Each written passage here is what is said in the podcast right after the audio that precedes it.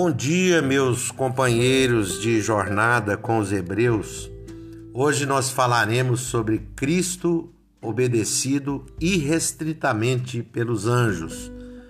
Nós leremos aqui o versículo 7 ao versículo 9, capítulo 1, que diz assim: Ainda quanto aos anjos, diz aquele que a seus anjos faz ventos e aos seus ministros labaredas de fogo. Mas acerca do, acerca do filho, o teu trono, ó Deus, é para todo sempre. E cetro de equidade e cetro do teu, é o cetro do teu reino. Amaste a justiça e odiaste a iniquidade. Por isso Deus, o teu Deus, te ungiu com óleo de alegria, como a nenhum dos teus companheiros.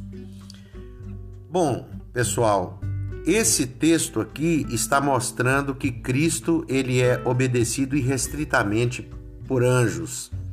Significa dizer que vai de encontro àquela ideologia da Igreja Testemunha de Jeová que diz que Jesus ele é um anjo como os outros anjos. Esse texto ele desfaz esta ideologia.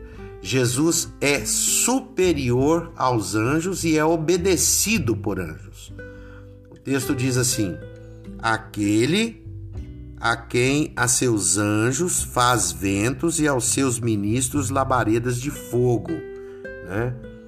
Quanto aos anjos, então aquele que faz, como o texto está nos conduzindo à soberania e supremacia de Cristo, ele faz.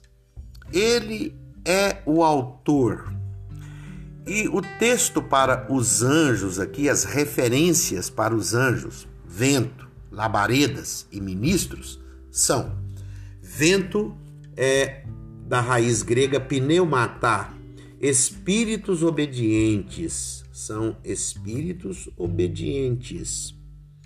Labaredas, pirós, flogar, é, são é, fogo em labaredas, então são ministros de fogo espíritos de fogo.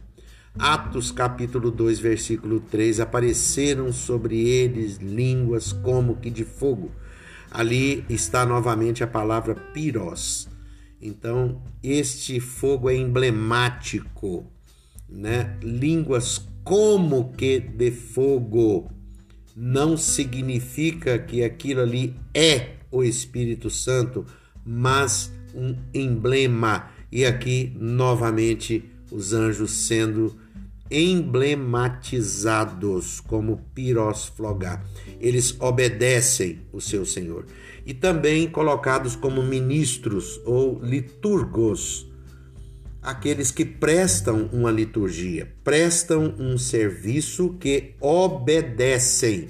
Eles são prestadores de obediência litúrgica a Cristo e também ao Pai e ao Espírito Santo e ao povo de Deus. São ministros obedientes. É, Lembram-se de 1 Samuel 15, 22, quando diz ali o texto: Tem porventura o Senhor tanto prazer em holocaustos e sacrifícios, quanto que se obedeça a sua palavra. Eis que o obedecer é melhor que o sacrificar, e o atender é melhor que a gordura de carneiros. Nesse caso, então, estamos plenamente prontos para entender o versículo logo a seguir. O teu trono, o teu reino é de justiça e equidade são os cetros do seu reino.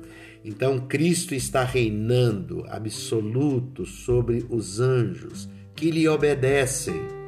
E ele trata tudo com justiça e com imparcialidade, com equidade. O diabo, nosso inimigo, inimigo de Deus, ele odeia a equidade, ele odeia a imparcialidade. Ele é aquele ser que quer tudo para si, tem que ficar comigo, do meu lado, senão eu não faço, não vou, não é meu amigo. Então ele destrói, divide, mas o trono e o reino da justiça de Cristo é de equidade e os anjos o obedecem dentro desta imparcialidade.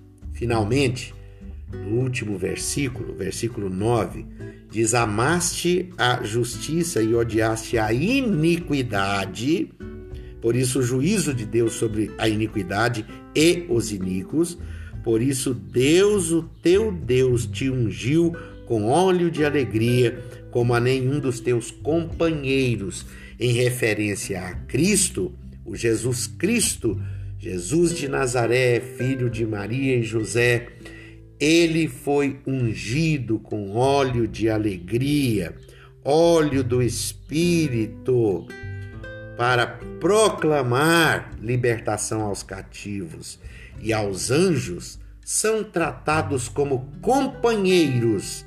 Então Jesus está acima deles. Jesus é Senhor dos anjos. Ele é obedecido pelos anjos. Os anjos, como companheiros, são chamados aqui de metaxos, aqueles que foram colocados, postos para seguirem ao lado de. Jesus não é um anjo melhorado. Jesus é eternamente gerado, eternamente procedente do Pai e do Espírito Santo. Os anjos foram feitos, metá, companheiros a seu serviço. É, são aqueles que lhe obedecem. Lembram-se da tentação de Jesus Cristo pelo diabo, quando ele diz assim: Aos teus anjos darás ordem ao teu respeito para que te sirvam? Satanás estava tentando Jesus a obrigarem os anjos a o servirem fora do tempo predeterminado por Deus. Mas Jesus Cristo não deu essa ordem aos anjos.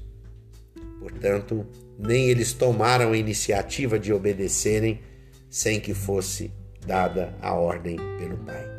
Sem que, primeiramente, aquilo ali fosse completado, aquela tentação. Por isso, no versículo final, Mateus 4, versículo 11, Lá o texto diz: vieram os anjos e os serviram. Aqui nós abrimos a porta para a terceira atitude dos anjos para com Cristo. Bom dia para você e até amanhã, em nome de Jesus.